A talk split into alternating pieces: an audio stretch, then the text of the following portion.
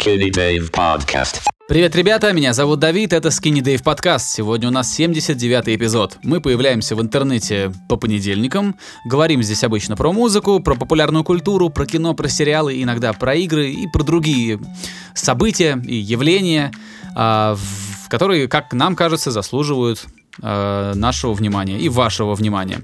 Моим собеседником чаще всего в рамках этого подкаста является музыкальный продюсер, главный редактор сообщества Drop ВКонтакте Игорь Шастин. Привет, Игорь, как твои дела? Привет, нормально все. Открываю новые горизонты инжиниринга. Вот особенно на последней неделе очень много всего нового как-то Ну, ну-ка. изучилось и открылось. Ну что там, что там у тебя?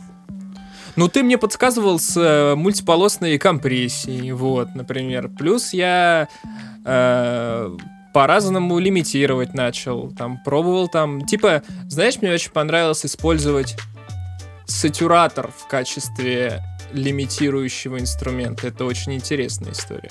Ну, Иногда это работает. Сатуратор перед лимитером. То есть э, сначала ты А, смотри. засатурировал, потом что, как? Смотри, э, у тебя, доп- допустим, э, есть какая-то перкуссионная партия, и в целом она звучит достаточно тихо, но периодически бывают какие-то пики у нее. Вот, ты, собственно, вешаешь на все это дело сатюратор, э, поднимаешь гейн, опускаешь output, и, по сути, ничего не меняется, но пики-то пропадают. Вот, это Ну, интересно.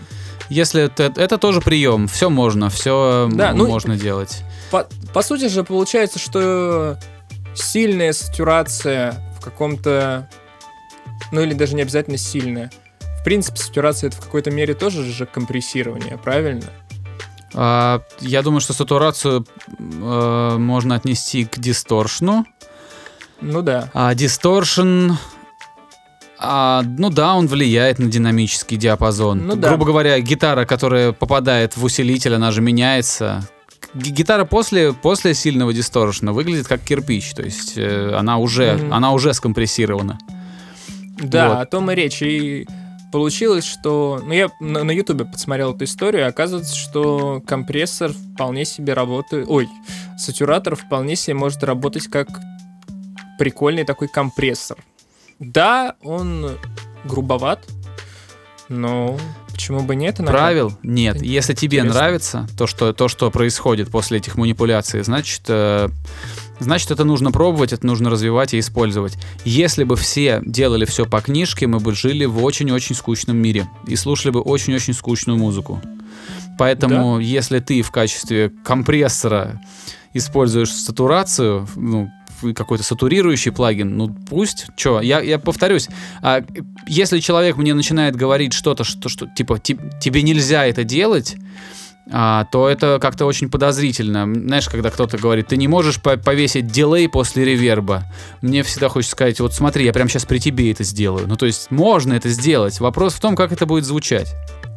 А, Да, я, я не говорю, что это какой-то супер идеальный момент, но когда ты можешь добиться одного и того же, ну, плюс-минус одного и того же результата разными методами, это всегда классно, потому что так или иначе эти методы дают свой какой-то ну, собственный характер. оттенок. Собственный да, собственный характер. характер. Поэтому, слушай, ну это здорово, когда ты можешь э, компрессировать не только там тремя разными компрессорами, да, а выполнять что-то подобное с помощью, например, сатуратора. Это интересно. Ну Почему да, бы нет? ну а если тебе нельзя красить, например, сигнал, тогда сатуратор отпадает, понимаешь, да? Ну, что- конечно, да, безусловно. Вот. Еще, кстати, если ты так жалуешься на резкие пики, ну попробуй транзиент шейпером, транзиент контроллером каким-нибудь поработать, чтобы самые резкие эти штучки, именно вот моменты атаки, чтобы они сглаживались. Да, можно много чего придумать. Я просто вот именно такую, такую интересную, необычную находку тебе описал за последнее время. Правильно, все Это делай, прикольно. все экспериментируй, вообще делай все, что хочешь. Панорамируй бас, блин, панорамируй бочку. Просто сам опытным путем придешь к тому, что тебе подходит, а что нет. На Вот. самом деле, просто еще знаешь, какая ситуация, если ты делаешь, ну, биты на продажу, то они должны быть слишком, ну, то есть вот файл, который люди слушают, да, мастеренный, не без мастера, который ты потом отправляешь им, а который ты отправляешь им мастер, а который Он они слушают на громкий. площадке мастером. Он должен быть слишком басовый, слишком скомпрессированный, слишком хлесткий. Типа, это скорее стандарт, что они вот слишком такие нажористые. Это продает. К сожалению, даже, даже а, библиотеки сэмплов, даже люди, которые знают, что не надо там, типа, задирать громкость, задирать э, или сжирать динамику, даже в, в сэмплированных инструментах, то есть даже когда специалисты делают какой-то инструмент, а, даже там, ну, то есть даже опытные специалисты покупаются на громкость. То есть он слышит, что что-то звучит громче, чем, ну, в сравнительном прослушивании, чем что-то другое. И этот обман, он срабатывает даже на тех, кто знает, как это работает. А, так что, да. А если уж мы говорим о рэперах, которые... Ну, как бы, слушай, я, у меня нет иллюзий насчет рэперов. Я думаю, что это очень доступный жанр, и рэпером сейчас можно стать просто за вечер, если там ну, не рэпером, а назвать себя, провозгласить себя там рэпером, да, можно за вечер. А, Поэтому там порог входа очень низкий, и поэтому я понимаю, что очень мало людей понимают, как это все работает. И чем громче, чем больше низа, тем им это как бы круче. Что с этим Да. потом делать, как с этим потом работать, э, как это будет звучать там раз- на разных устройствах, это дело третье. Главное, тебе, главное, как бы перехитрить и сделать продажу. Да, поэтому, ты знаешь, я, честно говоря, между выбором, что все звучит чистенько, но тиховато, выберу, пусть оно чуть-чуть будет потрескивать, там, знаешь, когда крэш стучит вместе с киком. Пускай оно будет потрескивать, но оно будет громче. На мастере. Не в э, безмастеренной версии. Ну да, а, но я сейчас э, внимательно смотрю, э, подписался на канал мастеринг-инженера э, британского, лондонского, э, Стрики его зовут. Человек, э, ну как бы за плечами у него куча крутых релизов, начиная от известного там британского грайма и заканчивая... Кстати, британский грайм звучит как тавтология, да, масло масляное. Э, Ну да. Ну, в общем, Грайм, Грайм звезды, а также там Prodigy, а, куча там драм артистов, куча звезд типа там Depeche Mode, кажется, Моби у него. То есть это один из самых таких известных и успешных мастеринг-инженеров Европы. Вот. И он очень много рассказывает и говорит, кстати, к вопросу о громкости, он говорит, что ну, если мы говорим там RMS, да, а, как критерий используем, как, как вот шкалу, он говорит, что он мастерит а, в минус 8 а,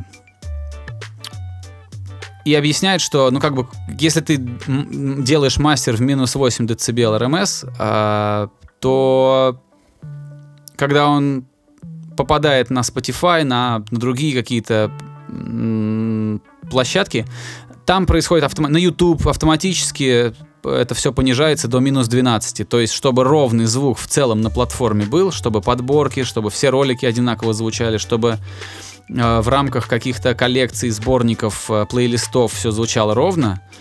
Все, все, что там попадает туда, оно самой платформой регулируется до минус 12 дБ РМС. Вот. И он говорит, что к нему приходят люди. Это, это очень опытный чувак. Человек там уже 20 лет точно занимается только мастерингом.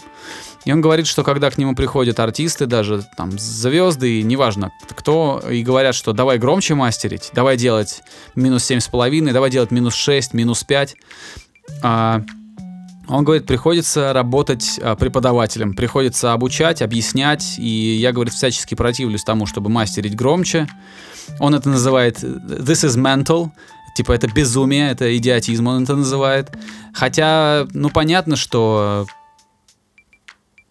ну, как бы гонка громкостей, кажется, не, не- война гром, громкостей еще не закончена и продолжается. Все хотят громче, громче, громче, громче. И когда слушаешь э, альбом Ози Осборна, который спродюсировал Рик Рубин, или альбом Кани Уэста, э, где трещит прям все. То есть ты слышишь, это, то есть в любом, любой нормальный инженер скажет тебе, что это брак, но что это нельзя.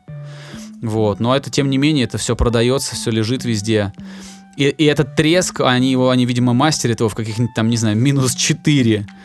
Вот. И потом весь этот треск остается, когда э, платформа сама делает минус 12 децибел, и все равно треск-то никуда не исчезает.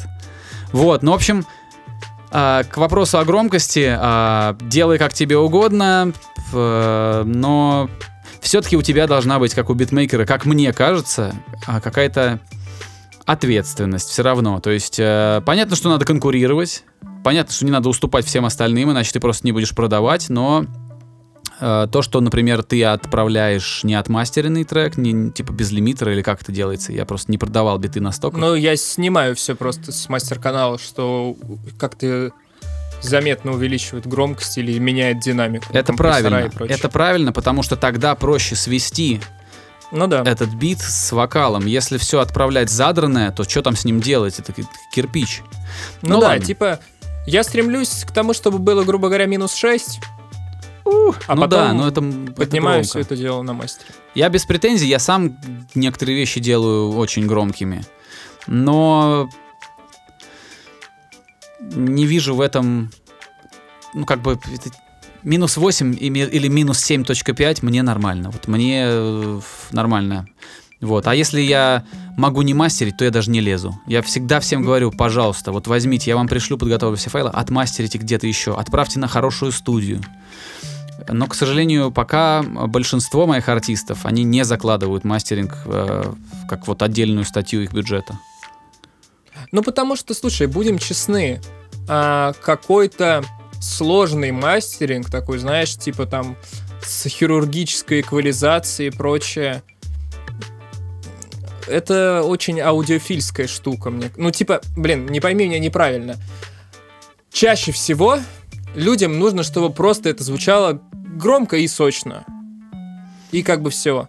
Там, э, понимаешь, я не думаю, что для подавляющего большинства людей будет огромная разница между мастером мастером, подчеркиваю, сведению, который делает человек за огромные деньги и не за огромные деньги.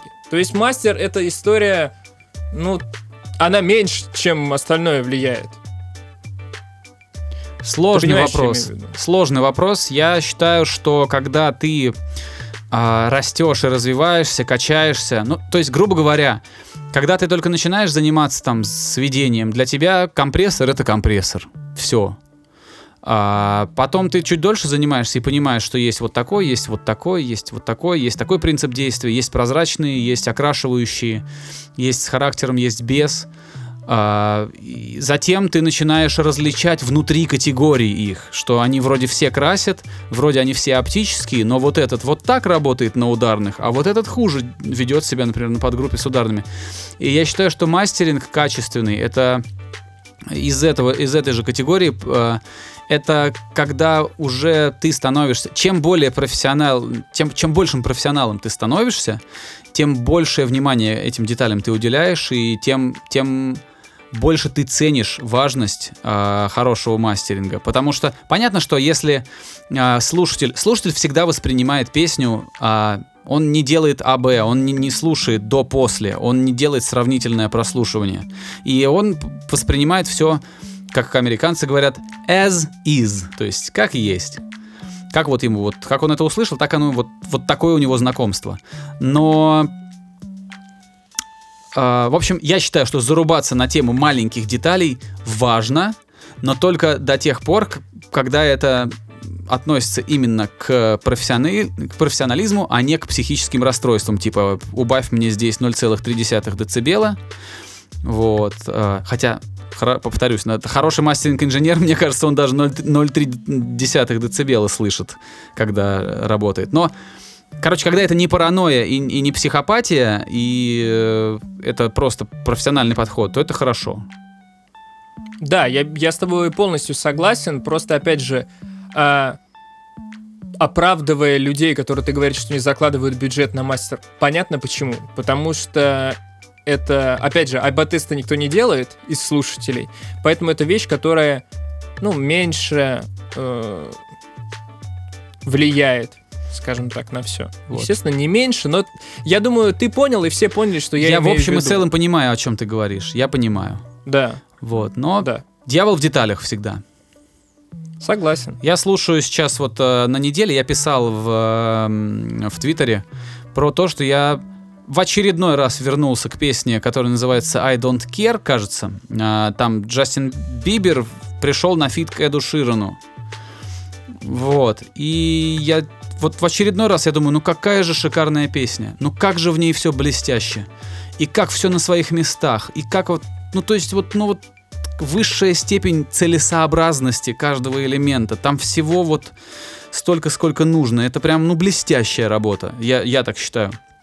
Вот. И при этом нету а, стерильности. Это не стерильная работа. Она не вылизана. Она просто аккуратно сделана. Это большая разница, когда ты имеешь дело а, с манекеном или с живым человеком, да, вот, то есть вот как, что-то такое, да, это как э, резиновая женщина и настоящая. Не то чтобы я сравнивал. Вот. э, и там эта история, что ты слышишь живой, дышащий микс, но при этом он очень чистый, очень, очень аккуратно сделанный, но нету ощущения, что ты имеешь дело с какой-то а, штамповкой. А, и я, конечно, в восторге, начал искать, кто это делал. Тут же выясняется, что это делал Макс Мартин, продюсер песни. Э, с Максом Мартином это делал еще другой швед, который менее раскручен, но не менее крутой тоже. А и, имя его я сейчас не вспомню, это ну, псевдоним какой-то. Тоже шведский чувак, 35 лет чуваку. И смотрю, кто это сводил. Да, у человека 16 премий Грэмми, 3 латинских Грэмми, то есть итого там сколько, 19 штук получается.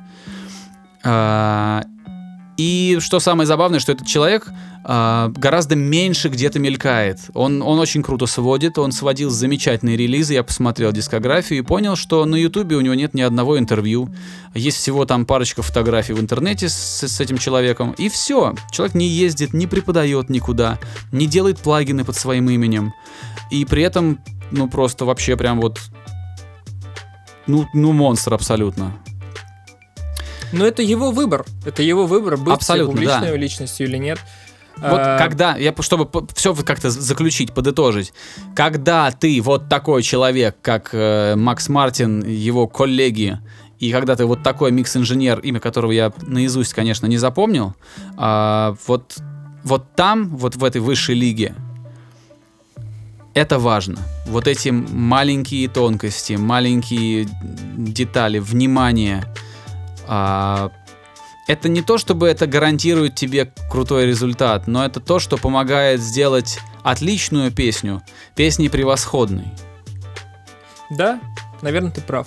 Я думаю, это небольшой дисклеймер нужен. Макс Мартин — это чувак, который делал э, песни Бритни Спирс, э, э, Кэти Перри, Ариане Гранде, очень много кому, и делал очень много больших хитов. Пинк, там, общем, Да, очень Э, много. Пинк, даже Def Leppard даже, представляешь?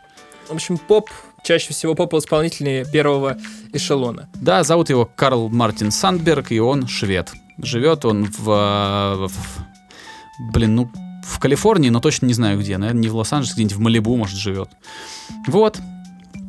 Кстати, по поводу Джастина Бибера, я тут э, в плейлист себе добавил песню с его нового альбома, который называется «Ями». Мне она очень Да-да-да. понравилась. Джош, Джош Гудвин, кажется. э, Хотя Джош Гудвин вообще вовлечен во все, что делает Джастин Бибер, начиная с альбома Purpose. Вот, это очень неординарный тоже инженер а, и продюсер. И он был задействован точно в яме, и это, сука... э, Мне кажется, что этот трек целенаправленно был сделан для того, чтобы быть в, тик- в ТикТоке. Наверное, да, вполне, вполне, вполне. Все там тоже Он- очень круто сделано, очень лихо сделано. Да. Кстати, ты слышал историю относительно... а, я не знаю, продвижения, наверное, это правильно назвать продвижением. Продвижение нового альбома Бибера и параллельно Селена Гомес. Нет. Ты слышал? Нет. Чё- Короче, история какая? А, в американском билборде сейчас топ-1 занимает песня The Bucks Роди Рича. И Так. его альбом там тоже очень высоко.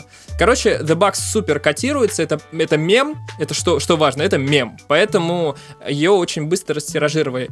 И когда, собственно, Селена Гомес и Бибер выпустили свои альбомы, это было примерно в то же самое время, как Роди Ричи выпустил они призывали людей в соцсетях бесконечно слушать эти записи. То есть, типа, ты ложишься спать, ставь на репит, чтобы там э, нагонялись цифры и прочее. Отправляй, типа, своим друзьям, чтобы они слушали. И, ну, тупо, короче, они призывали набирать цифры, дабы набрать, ну, прослушиваний.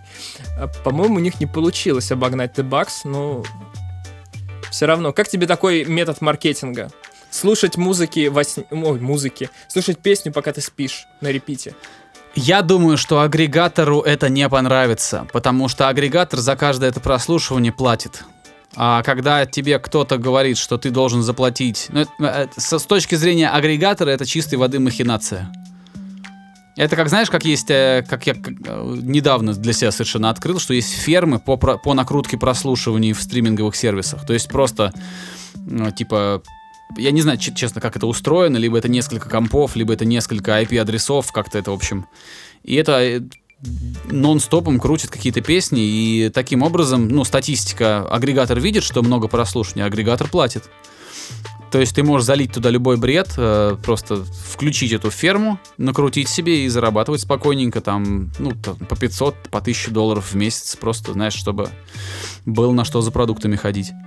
Вот, э, так что я не знаю, мне кажется, это сомнительный метод борьбы. Мне кажется, что если ты хочешь залезть на вершину какого-то чарта, то, то тебе нужно разорвать. Тебе, тебе нужно делать. Если не получается в этот раз, не получается в этом месяце, значит, надо попробовать в следующем. Не получается в следующем месяце, надо попробовать через полгода.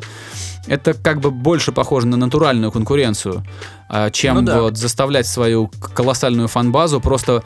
Это, знаешь, это как э, Coca-Cola, которая... э, ну, Джастин Бибер это же, ну, огромный артист, но это же глобальная звезда, и, в принципе, у него есть ресурс для того, чтобы выдавить из, э, э, из топа какого-нибудь не такого раскрученного начинающего артиста, просто потому что мясо не наросло еще на этого молодого артиста, еще нет у него такой большой фанбазы. И это напоминает случай с компанией Coca-Cola, когда э, миллиардер Ричард Брэнсон, основатель Virgin Virgin. Airlines, такой эксцентричный британец, он э, полез на рынок э, газированных напитков и сказал, что я уделаю Кока-Колу. Он сделал э, какую-то свою там Кока-Колу. Ну, Virgin она этой газировкой называлась. Честно говоря, я ее помню. Ее продавали в России, и мне она очень нравилась. Это было лет 15 назад. Ну вот, то есть даже, даже вот понимаешь, да, то, то есть все Брэнсон, кажется, делал правильно. Но что сделала Кока-Кола? Кока-Кола просто сказала а, торговым сетям, сказала владельцам маленьких магазинов там э, в- на заправках, ну, то есть ма- ма- маленьким бизнесом и большим бизнесом сказала, что если вы а, будете работать с компанией Брэнсона и привозить в свои магазины его газировку, мы будем расторгать с вами контракты. И, и так, тогда торговые сети подумали, так, минуточку, если сейчас к нам придет человек за Кока-Колой и не найдет ее здесь, он в следующий раз просто сюда не поедет. Они испугались и перестали работать с Брэнсоном. Так большая Кока-Кола вытеснила э, с- Ричарда Брэнсона с его амби- амбициями, с его потрясающей, как ты говоришь, газировкой. Ну, Мне она действительно очень нравилась. Единственное, Ну у меня, вот. конечно, э, знаешь, какая-то такая память максимально исковерканная, потому что этой газировки уже нет миллион лет. А помню, что мне она нравилась. Я дум- думаю, наверное, о том, что она лучше, чем она была на самом деле. Но, тем не менее, Вот. вот, такая вот история, Я что тоже Селена поправлюсь. Гомес и Извини, я тоже поправлюсь. Э, Возможно, речь шла не о больших там каких-то гипермаркетах, потому что все-таки с ними тяжело так э, бодаться. Может быть, Coca-Cola э, раз- разговаривал только с малыми бизнесами и магазинами шаговой доступности, где можно давить. А, не знаю точно, как, это, как этот механизм выглядел, но способ был таким. Вот. Да, а, суть в том, что Селена Гомес и Бибер сами все это дело просили делать в Твиттере. То есть это не посредники, ничего, а их личный аккаунт. Beach Move А это песня- называется. Ну да, может быть. А песня Роди Ричи, э, коробка, собственно говоря, она очень забавная, если ты ее не слышал, э, оцени, потому что там очень забавный подход к основному инструменту, наверное, это так бы я назвал. Вот. Послушаю, я потому что как бы не очень слежу. Она действительно очень веселая и э, цепляющая. Это клево. Хорошо, Вот пос- так вот. послушаю. Э, Родди Рич. Ну, посмотрим, да. Да, 2D, 2C, по-моему, там. Вот. Относительно еще новой музыки. В прошлый раз забыл я сказать, но я слушал альбом британского, ну, наверное, это правильно назвать его электронщиком. Мурамаса? Мурамаса. Мгм. Мурамаса, да. Ты это слушал, пластинку? Нет, э, фрагментами. это не- считай, не слушал. Эм, Мурамаса э, три года назад выпустил дебютный альбом, где был вполне приятный была приятная танцевальная электроника с э, классными фитами в духе Чарли XX или Эйсепа Рокки. Это было здорово, попсово и весело. Э, Вот, на новой записи он решил поступить не так попсово. А, В общем, суть в чем? Практически в каждом треке используется живая, ну, эле- э, живая электрогитара, но она записана очень такой сырой, в Мгм. духе, не знаю, панк-рока какого-то там 80-х годов, я не знаю, 70-х. В общем, это очень сырая гитара а, с очень минималистичным продакшеном, который, ну, такой типа танцевальный, но, э, я не знаю, пуститься в какой-то лютый пляс и каких-то там супер дропов там нету. Вот, на каждом, на каждом треке звучит эта гитара, какие-то достаточно прозаичные в хорошем смысле тексты. И несмотря на то, что эта запись не супер впечатляет как бы своей подачей, в ней есть что-то очень самобытное и очень британское. И это прикольно. То есть, несмотря на то, что, знаешь, бывают записи, там, супер шикарные, там, не знаю, инструменты, на них все что угодно, но они не запоминаются. Пластинка Мурамасы может быть не самая крутая, но она запоминается. Потому что она вот очень британская, на мой взгляд. И это клево. Это клево. А, если тебе как-то это все резюмировать, знаешь, вот если бы тебе надо было а, в, в двух предложениях продать это кому-то, что бы ты сказал? Э, Я бы сказал одно, британское. Все? Вот серьезно, это, это лучший эпитет, который характеризует эту пластинку. Она собирает в себе э, традиции британской музыки от э, рока 70-х годов до культуры рейва в 90-х. Вот, вот и продал. я, я послушаю, так, пос- посмотрю. Может быть, даже наши слушатели тоже как-то проникнутся и послушают. Слушай, а ты не, не, не слышал сингл новый, который Nothing Nowhere выпустил? А я послушал у тебя в Твиттере, ты его порекомендовал, я его опубликовал в дропе, и мне очень понравилось. Блестяще, да? Мне очень понравилось. Ты знаешь, а, несмотря на то, что я в целом скептически отношусь к потугам многих рэперов делать рок-музыку, и вообще к потугам многих э, рок-групп что-то делать сейчас, а, Nothing Nowhere показал, что, в общем-то, дело в том, что они просто пишут хреновые песни, вот и все. То есть неважно, что там... Ну да, там есть какая-то поправка на то, что прошло время, там есть типа электронные вставки, и все это такое а-ля рет- э, ретро, боже мой, а-ля ретро из 80-х, но самое важное в этой песне, что это, блин, хорошая песня. Это хорошая песня, которая звучит свежо, и это главное, если вот такие... Если он выпустит альбом вот с такими песнями, если кто-то еще будет делать примерно такое же качество, ну, мы можем увидеть какую-то новую волну альтернативной рок-музыки или рок-музыки, но просто, видимо, люди делают не так круто, а Nothing Nowhere сделал очень круто. Мне понравилось это... э, Я не буду говорить про клип, это на любителей история. Это классная мелодия, классная аранжировка, несмотря на то, что она супер минималистичная. Классная запись и классное сведение еще. Да, все очень круто.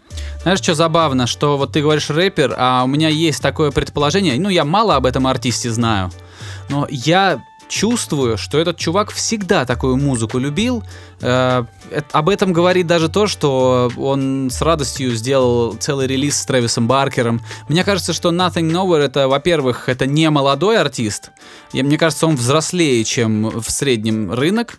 Э, я- По-моему, ему 27. ну, видишь, я, видимо, угадал, потому что 27 сейчас для музыки это уже глубокая старость, как я понимаю. Вот.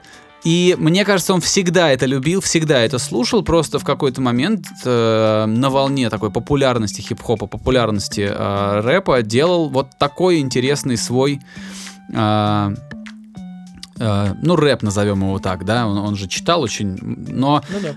теперь, когда когда рэперы просто повсюду начинают переобуваться и звать там на фиты всяких э, тех же Трэвисов, Трэвисов Баркеров, когда в аранжировках появляется больше гитар, это мы сейчас э, на, на, на эту странную волну эмо-рэпа, которые типа там тот, тот же Lil Lotus, тот же Lil Peep, вот эти все чуваки, Из- которые... Извините, дел- немножко Да. перебью. Мне кажется, она уже сходит, эта волна. Уже, а мне кажется, она только начинается. Мне кажется, что она Мне- только начинается. Мне кажется, она как-то сошла на нет и опять победила Атланта. Это мое, просто мое мнение.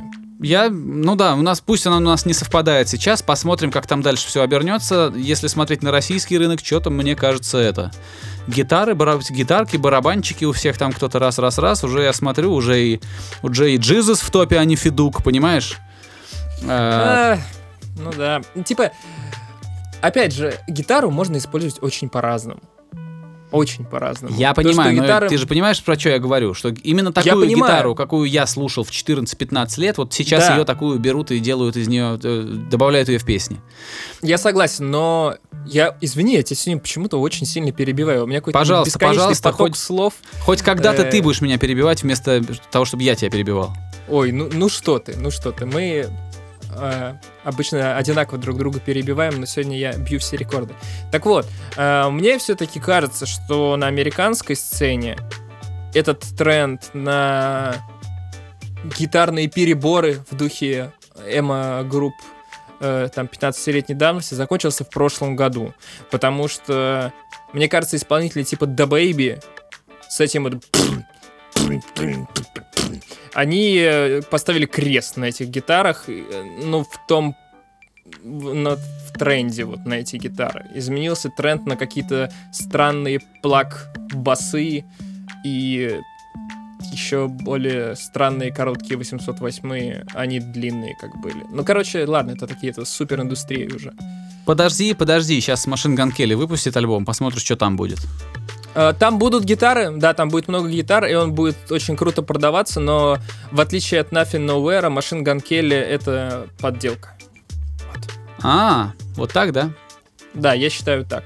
Я считаю, что Machine Gun Kelly это culture vulture, что называется, да? А Он этот, Паразит, э, культурный паразит, культурный, культурный стервятник. паразит. стервятник. Да-да-да.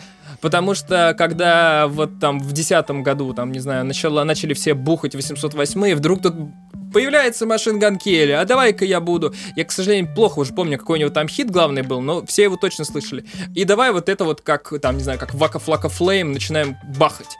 А потом все так, ну, чуть-чуть, чуть-чуть рынок размазывается, то есть вот это вот бум проходит, и вдруг гитара, а он вспоминает, что он на самом-то деле э, белый чувак, и не из Атланты, и как бы он это не, не Гуччи Мейн, и давай-ка мы будем делать гитары, которые вновь популярны. Не знаю, мне э, никакого хейта нет к нему как человеку, может он хороший, но с точки зрения индустрии, мне кажется, это абсолютно на на 100% подстраивание под э, э, то, что должно быть популярно. Ты так говоришь, что как будто работа с трендами и оглядка на тренды это как-то плохо.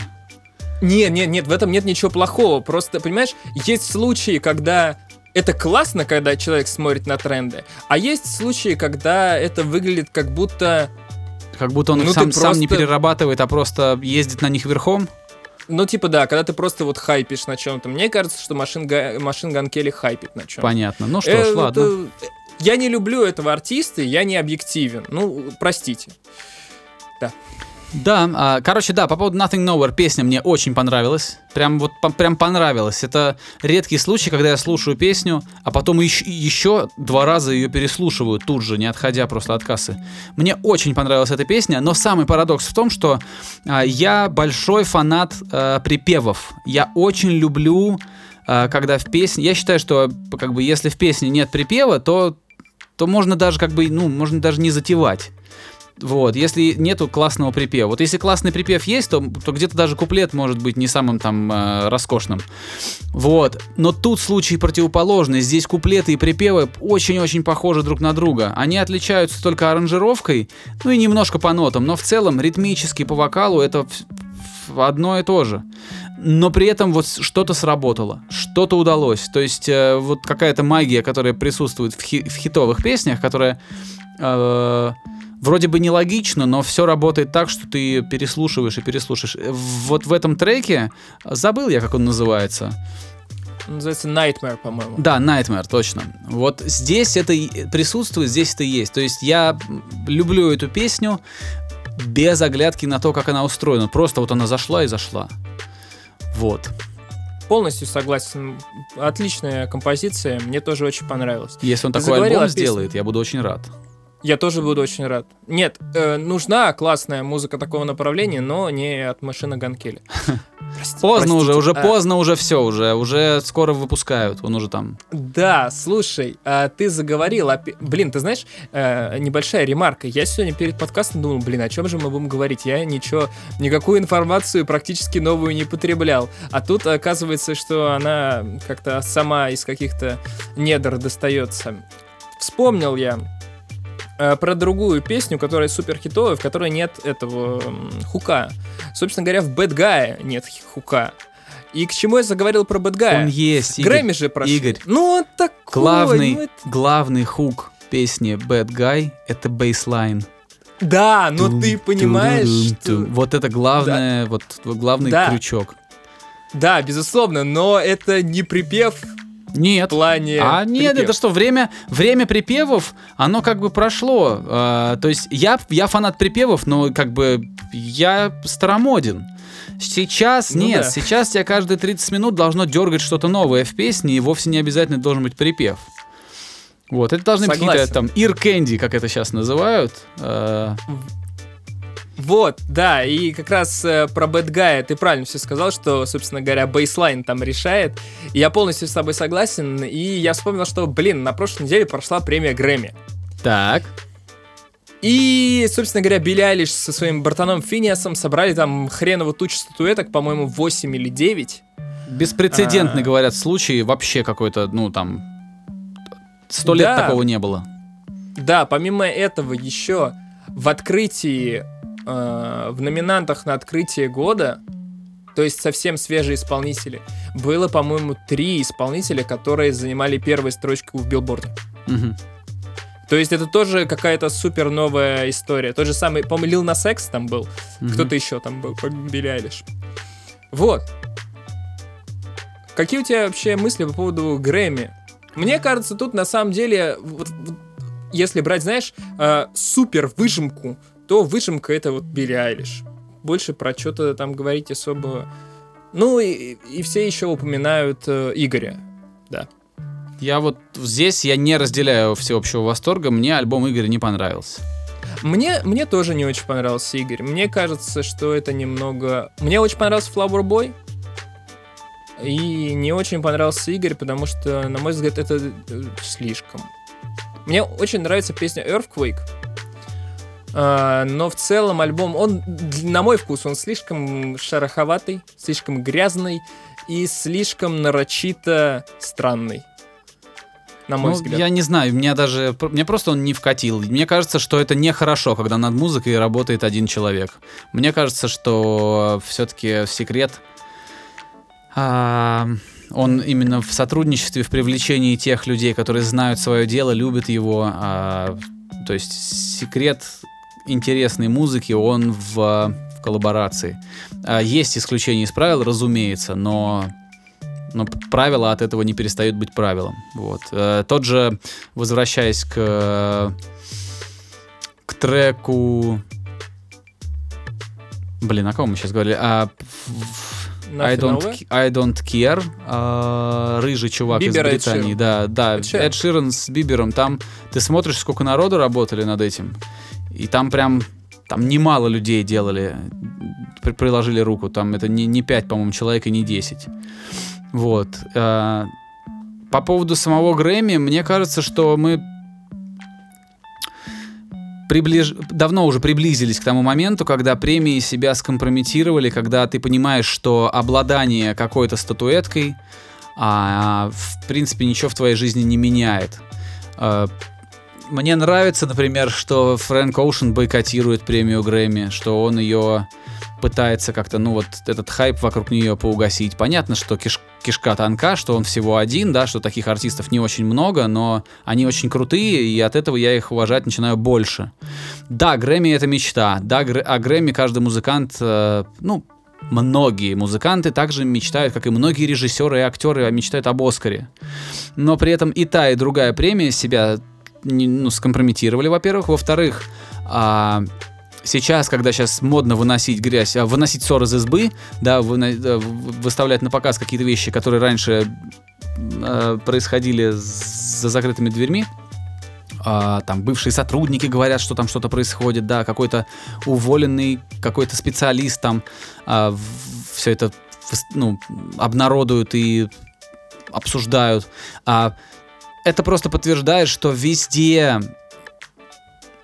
даже в таких как бы престижных вещах, как Грэмми и Оскар, просто сидят живые люди. Иногда живому человеку лень что-то смотреть. Иногда живому человеку лень что-то дослушивать. Иногда живому человеку, даже несмотря на то, что на нем ответственная роль члена жюри, да, эксперта, иногда ему просто неохота разбираться и неохота номинировать кого-то, когда вот, пожалуйста, там, четыре человека, которых он знает, с которыми он там позавчера где-то во Флориде там на яхте отдыхал. Ну вот он их и номинирует. То есть это абсолютный между собойчик, а, тусовочка вот эта. И а, от любой другой тусовочки ее отличает только то, что это очень влиятельная тусовочка, которая может как-то изменить судьбу какого-то артиста. Но эти времена заканчиваются. Со стримингом и с э, прямым контактом артиста и, ну как прямым, конечно, не прямым, но с э, вот этим вот, когда от артиста до, до его взаимодействия с аудиторией всего лишь там пара кликов, а важность, важность этих премий, она вымывается потихонечку. И да, и нет. А, смотри, я с тобой в целом согласен относительно того, что они себя премии скомпрометировали и все такое, и что на них надо смотреть сквозь тебя сквозь пальцы. Да, но технические номинации интересные. Все равно, если ты типа, ну, хочешь узнать, кто лучше делал инженеринг. Это до сих пор интересно. Я думаю, нет смысла э, устраивать какие-то, там, не знаешь, э, как это сказать, махинации для того, чтобы выбирать лучшего инженера. Мне кажется, это, ну, такое. Так что технических э, номинаций до сих пор интересны. А, относительно твоего захода насчет того, что стриминги сразу напрямую как бы льют музыку в уши слушателям, да, я с тобой согласен. И в целом посредник какой-то между, э, в роли журналов или премий и прочее, он э, очень сильно потерял в значимости. Абсолютно точно. Но есть один момент – мы уже касались этого раньше и точно об этом вспоминали. Точно об этом, точно об этом вспоминали.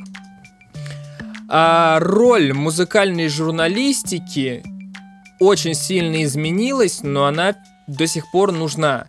В чем суть? Суть в том, что если раньше ревью в журнале должно было побудить тебя приобрести пластинку, например, да, то сейчас роль ревью на каком-нибудь пичфорке, она побуждает тебя послушать именно эту пластинку из 100 из... тысяч других да, да, пластинок да, и экономит твое время.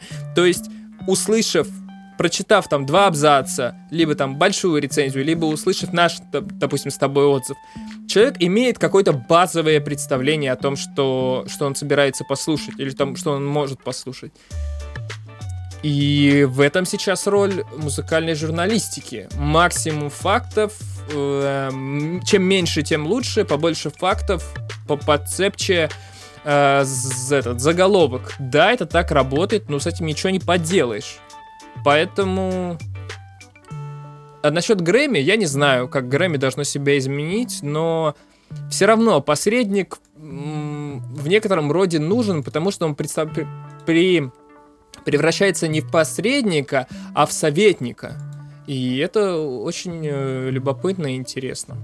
Да, это верно, но тут, тут тоже, понимаешь, так как мы имеем дело всегда с человеческим фактором, когда это всегда выбор кого-то, а, понимаешь, а у нас в свое время а, очень активно, кажется, журнал Афиша форсил группу Наркотики, она так называлась, и Да. форсил Муджуса. В случае с Муджусом все сошлось, это хороший артист, но группа Наркотики, мне кажется, что если бы не Афиша и не какой-то там их уютный между собойчик между редакторами и музыкантами, я не знаю, там они друзья, корешки, что там, может, они пьют вместе, э, я не знаю, А, или просто там кому-то понравилось. Если бы не это, а, просто эта группа бы не появилась и, и прошла бы незамеченной, потому что это, как по мне, так это какая-то вообще абсолютно посредственная группа. То же самое, та же самая история с нашим радио и с, э, э, с музыкальным вкусом Миши Козырева. Если бы, блядь, не Миша Козырев, мы бы не услышали столько говна. Мы бы просто не узнали о том, что столько дерьмовых групп есть. А он просто потому, что у него такой вкус, просто потому, что вот так он воспринимает музыку и имеет э, э, право, не то что право, а имеет, может принимать решения. Он познакомил с той музыкой дерьмовой, которая нравится ему, всю страну и сделал из большинства из этих людей звезд. И вот, э, вот, вот в этот самый момент мы сталкиваемся с изъяной и с несовершенством вот этой и мужи- музыкальной журналистики рекомендательной, и вот этих премий. А, это всегда а, вопрос личных отношений и вкусов какого-то человека, который тебе приносит послушать. Понимаешь? Да, да, я понял, я понял твою отсылку. А, да, я с тобой полностью согласен, но мне кажется, к этому и стоит относиться, как тебе рекомендует определенный человек. К сожалению или к счастью, так бывает, что а, один человек может рекомендовать на всю страну через наше радио. Слава Но- богу, эти времена прошли, и вот оно решение проблемы. Про- решение этой проблемы очень простое. Площадок должно быть много. Площадок должно быть чтобы много, каждый да. мог выбирать того, кому он верит. Э, Ты, когда ты знаешь, ты, ты ходишь к одному тату-мастеру, а не к другому. К одному парикмахеру, а не к другому. А, то же самое, к, к одному журналисту за интересными новостями, а не к другому. Когда таких площадок много, и они одинаково а, квалифицированы, то тогда мы... Не, У Да. нас нет таких вот э, мон- монопольных ситуаций, когда кто-то один что-то одно советует. Ты знаешь, я... Во-первых, я люблю Энтони Фонтейну. Да, я смотрю его с 2013 года, и несмотря на то, что его много провока... всяких его мнений достаточно спорные, и, э, ну... Короче, это человек. Ты относишься к нему как к человеку с его мнением. Это здорово. Это не издание. То есть это издание в лице одного человека. И ты относишься, ну, типа, слушаешь его мнение. И это здорово. Да, К чему я начал это говорить? Я читал статью на сплайсе, внезапно, на сплайсе. Мгм. А, относительно, вообще они говорили про дистрибьюцию музыки в 2020 году. Блин, я так рукой сейчас странно делал, когда это А я не говорил. увидел, я не увидел. Меня Зна- бликует знаешь, экран. Как, знаешь, как это, как в фильмах показывают э, чернокожих женщин, когда которые, которые что-то очень так А, яро а, а, в вот это- так делают, да? да, да, да, да, Ага. да. Я вот так же, я так же показывал рукой. А, Вот. Читал статью на Сплайсе относительно дистрибьюции музыки. И они говорили там про независимых э, независимые издания. И вот они, кстати, там сказали, что независимые издания, которые писали там об э, инди-музыке, там, да, какие-то маленькие, или там, а, не знаю, э, Vaporwave, например, о чем-нибудь странном таком из 2000-х годов, когда они были популярны сильно, я так понимаю, речь об Америке, сейчас они все пропали. А, Мне кажется, что в России немного другая ситуация, потому что, мне кажется, ревью афиши или ревью на The Flow никому больше не интересно. Я смотрю сугубо со своей кол- колокольни, вот очень со своей колокольни. Потому что, мне кажется, все поняли, что группа Афиша действительно... Группа Афиша, блин. Издание Афиша очень сильно лоббирует интересы своих э, корешков, как. Любимчиков. Да, ровно так же, как и делает The Flow. Я афишу, мне кажется, сейчас вообще невозможно читать. У нее А, качество текстов очень упало. Качество текстов Безумно такое, что как упало. будто это первокурсники пишут, которые вот, ну, пока что еще не совсем понимают, для чего им слово нужно. Да, я бы также мог писать, как в афише пишут люди, но не буду. Да, афиша году в 13 стала гораздо хуже писать. Может быть, в 15 Но там у них какие-то редакторские перестановки были очень долгие. Там Сапрыкин ушел, потом какой-то другой Кент пришел. Сапрыкин, мне кажется, вообще этот э, монарх, который был необходим там. Вот мне кажется, А что ты- Сапрыкин это вот человек, э, когда он оттуда ушел, афиша перестала быть афишей. Да, я с тобой абсолютно согласен. Но вот смотри. а, Остался фасад только. момент. Да, да, с- супер с тобой согласен. Но вот есть один момент. А чем Сапрыкин в данном случае относительно того, что твои эстетические представления совпадают с его, отличается от Миши Козырева? Абсолютно ничем. Я понимаю, о чем ты говоришь. э, Я, я, я понимаю, я согласен. да. Потому что у каждого своя грядочка, да, у каждого свой мирок. И каждый всегда защищает свой собственный мирок, свои собственные жизненные какие-то э, взг- взгляды на жизнь, да, свое собственное мировоззрение. Знаешь, когда человек э, э, употребляет, э, предположим, там, пьет много пива, он начинает защищать и, и искать пользу в этом. Он начинает говорить, да что там, куча полезных вещей, там вот это вот от этого помогает, вот это от этого. Потом он пересаживается на что-то другое и начинает хвалить то. А, при этом, а, ну, Да. суть не меняется. И то, и то спирт. Ты знаешь, я слышал очень интересное выражение, надеюсь, я не ошибусь в его цитировании, то, что, э, что мы оправдываем наши эстетические предпочтения этическими нормами. Ну, надо подумать.